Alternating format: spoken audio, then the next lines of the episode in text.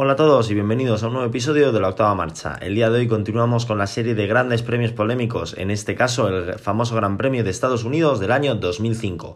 Así que sin más dilación, apagamos el semáforo y arrancamos.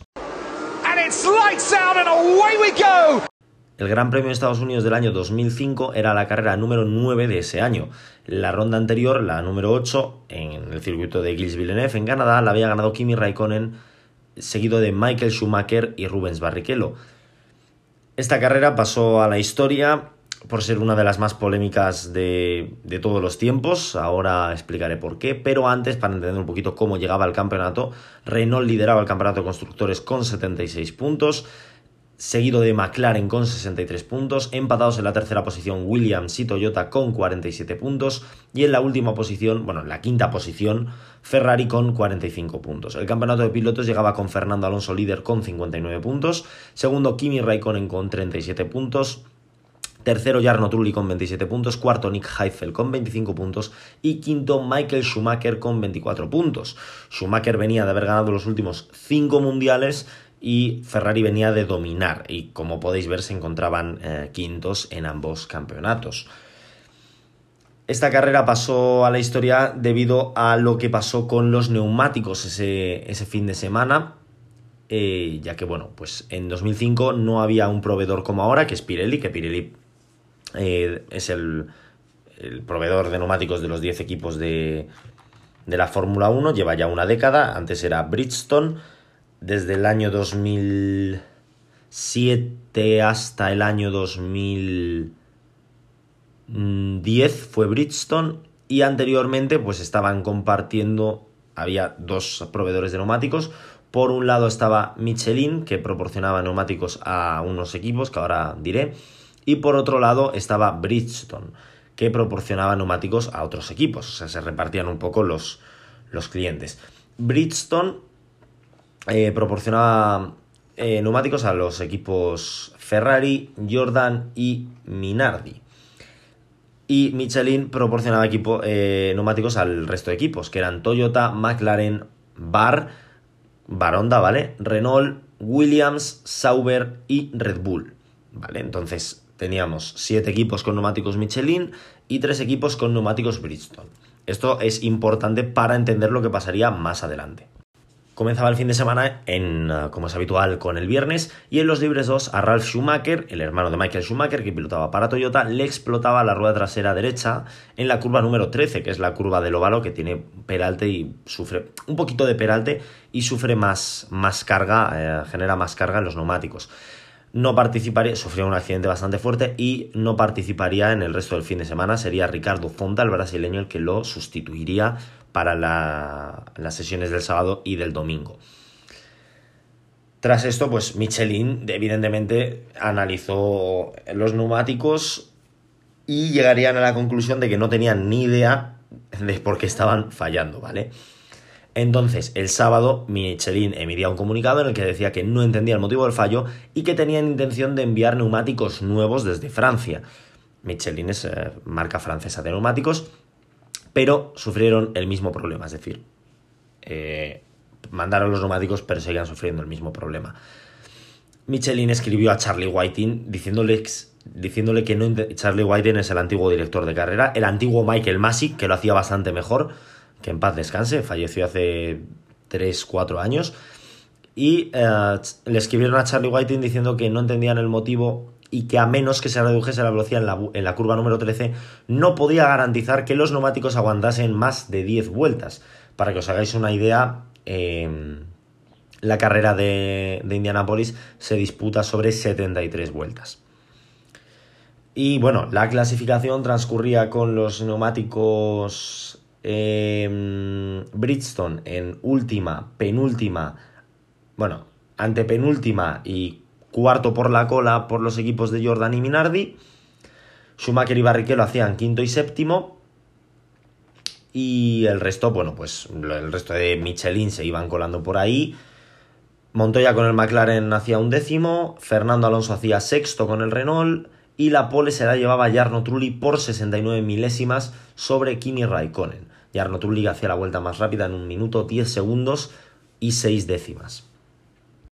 Llegaba el domingo y llegaba el salseo, por así decirlo. Eh, Charlie Whiting respondía a Michelin diciendo que no entendía primero cómo no habían proporcionado unos neumáticos seguros para sus equipos y segundo diciendo que los equipos tenían que limitar su velocidad en la curva 13 ya que instalar una chicane no era viable. la FIA no iba a probar la carrera al modificar el diseño de la pista. En una segunda carta, Michelin dice que no permitiría correr a sus pilotos con los neumáticos sin modificar el circuito. Charlie Whiting mantuvo que la curva 13, que no se tocaba, que no se instalaba una chicane, y accedió a que se usasen neumáticos diferentes, que esto estaba penado por el reglamento en aquel año, sin acarrear sanción, o a que los pilotos cambiasen neumáticos cada 10 vueltas. Diréis, bueno, que los pilotos cambien neumáticos cuando quieren. Sí y no. Desde 2006, sí, cuando, quieres, puedes, cuando quieras puedes cambiar neumáticos. En 2005, no. En 2005, los neumáticos con los que empezabas la carrera eran con los que tenías que terminar, salvo evidentemente que pinchases. En este caso, como la seguridad de los pilotos estaba en riesgo, pues se accedió, bueno, no se accedió, el reglamento permitía que los neumáticos se, se cambiasen. Tuvieron varias reuniones, eh, también estaba metido, me saldrá el nombre, Bernie Eccleston. Eh, dijeron que, bueno, empezaron con una reunión a las 11 de la mañana eh, o a las 10 de la mañana.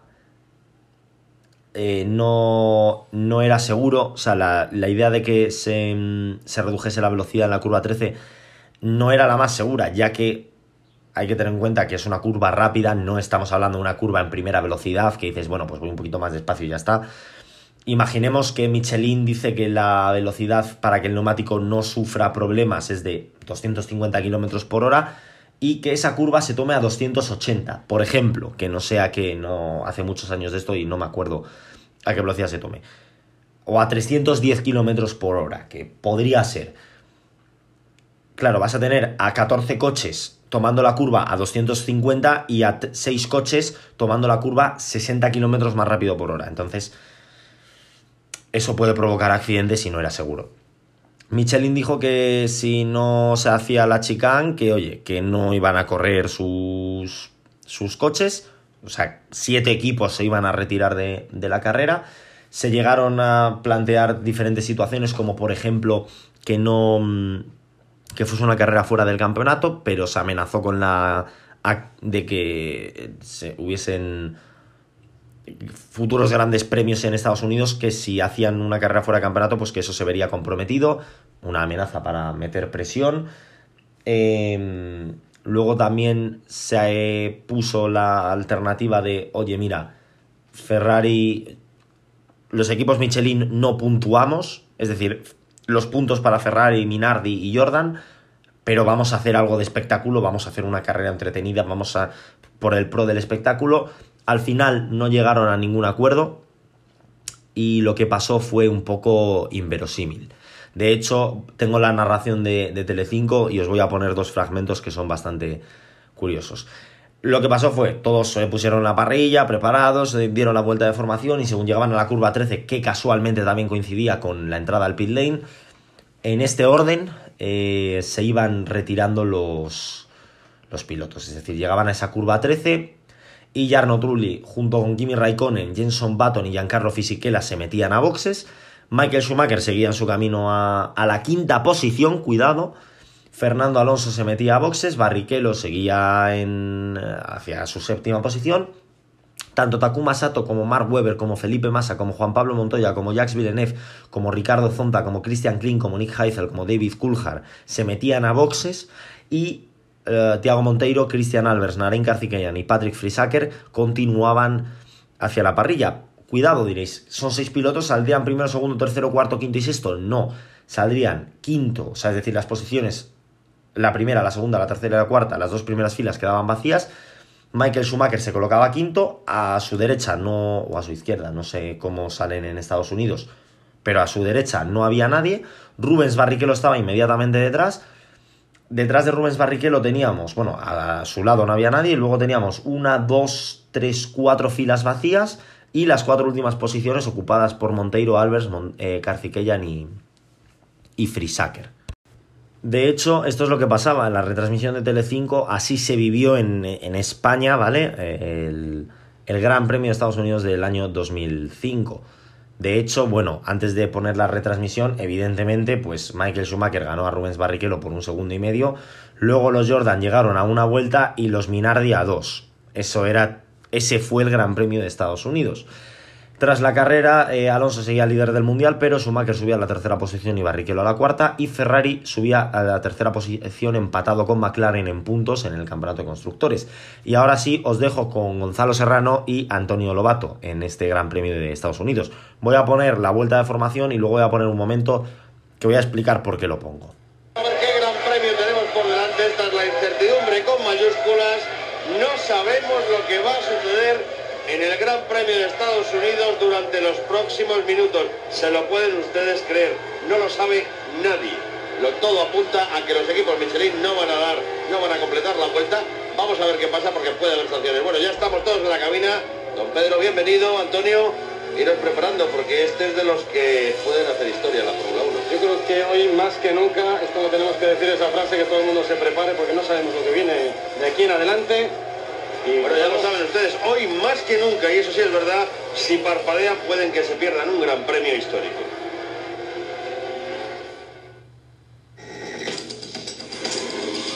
Vale, eh, se me había olvidado que Telecinco es una cadena pública y que pone anuncios. Entonces voy a pasar los anuncios y seguimos eh, con esto. Bueno, pues están viendo y vamos a ver si podemos escuchar la radio. Again, if it comes down to my choice, I want to race estaban hablando de Coulthard, estaban diciendo que la, opinión es no correr. ¿Me ha parecido entender? Sí, eh, parecía, parecía que David Coulthard decía eh, mi opinión es la de correr, ¿no? O sea, como, como, que los parecía, pero bueno, que como si los team principales, los de, los equipos decidiesen no correr. Ah, atención, hay un, eh, se están preparando el equipo McLaren. Antonio, sí, Exacto, se están preparando todos los equipos para cambiar ruedas. También lo está haciendo Williams, lo hace McLaren y bueno, la, no, no, vemos a Renault, no vemos a Renault también, también, también, también, también Renault está ahí, está poniendo los neumáticos. Sí, se están preparando. Están todos. Se están preparando, pero hay poca gente en Renault, aunque sí vemos a alguien con.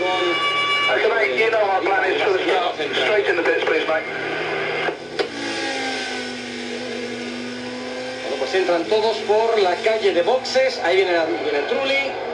Por detrás viene Raikkonen. Le sigue Baton. Todos entrando para hacer este cambio de ruedas que está fuera del reglamento. Esto, Antonio, es un momento histórico en la Fórmula 1. Este es un pulso que va más allá de no disputar un gran premio. ¿eh? Atentos a esto que se está viviendo aquí, porque la Fórmula 1 puede estar cambiando y absolutamente esa parrilla. Antonio, y atención porque algunos se pueden marchar. Jenson Button se está metiendo en boxes.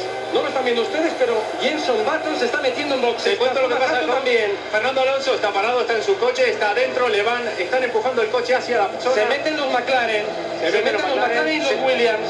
También Alonso todavía no se ha bajado del coche, Antonio.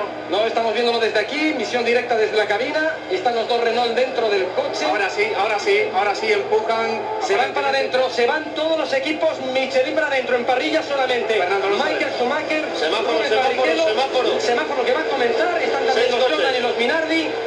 Semáforo que se apaga, empieza la carrera con seis coches en parrilla, lo nunca visto. Situación increíble, es Vale, esto es, eh, ha sido un poquito más largo. Esto, es como se vivió. Se metieron todos a boxes, menos los seis pilotos de. de. bueno, de los equipos Bridgestone. La gente estaba flipando, lanzando botellas en el circuito, que es un acto muy peligroso. Y de hecho, Telecinco dijo que hasta aquí que era ridículo, de hecho es una de las carreras más bochornosas de la historia del deporte, ya que, bueno, eh, solo participaron seis coches y no porque, por ejemplo, Mónaco 97, si mal no recuerdo, solo terminaron tres, pero porque los demás fueron abandonando, no porque decidiesen no salir por un tema político, entre comillas. Y Telecinco hubo un momento en el que dijo, eh, os voy a poner también el fragmento, que cortasen la retransmisión, que no tenía sentido ahora, sí que, ahora sí que se va a promocionar en el futuro de forma brillante. Bueno, pues eh, yo les vuelvo a insistir que para mí es eh, eh, doloroso poder estar aquí ahora mismo contándoles lo que estamos, lo que estamos viendo. Esto no es una carrera de Fórmula 1, las consecuencias que tengan sí van a ser desde luego muy trascendentes y muy importantes. Me dicen desde Madrid que eh, no es necesario seguir con esta pantomima porque esto no, es una carrera. En realidad esto son simplemente seis coches dando vueltas, 14 eh, guardados en los garajes, los pilotos marchándose a sus casas. Esto no tiene ninguna relevancia, no queremos aburrirles con este espectáculo y por eso vamos a poner aquí un punto y seguido porque hay otras noticias del día importantes que hay que seguir, como las elecciones gallegas. Vale, entonces esto, o sea, Telecinco cortó la retransmisión, lo que dijo Lobato, porque no tenía sentido ver a seis coches dando vueltas sin ningún tipo de aliciente. Cuidado, que esos seis coches estén ahí porque los 14 o los que sean han abandonado, vale, pero porque sea por esto que desde la vuelta 1 haya seis coches, no, no, no tenía sentido. Otra parrilla muy similar, pero sí que participaron los coches esta vez, fue el Gran Premio de Hungría del año pasado, donde tan solo Lewis Hamilton tomó la salida en, en la parrilla, pero esto fue porque salieron con neumáticos intermedios, estaba lloviendo, hubo un accidente, bandera roja, y al salir de, de, nuevo, en la vuelta de formación, la pista estaba seca y 19, bueno, 19 no, los que quedasen, que ahora mismo no recuerdo cuántos son, pero 19 pilotos, entre comillas, entraron a cambiar neumáticos y saldrían desde el pit lane. Esta vez sí, cambiando neumáticos. Y Hamilton decidió salir con intermedios y por eso tomó él solo la salida. Pero este es el único gran premio de la historia que ha contado con seis participantes.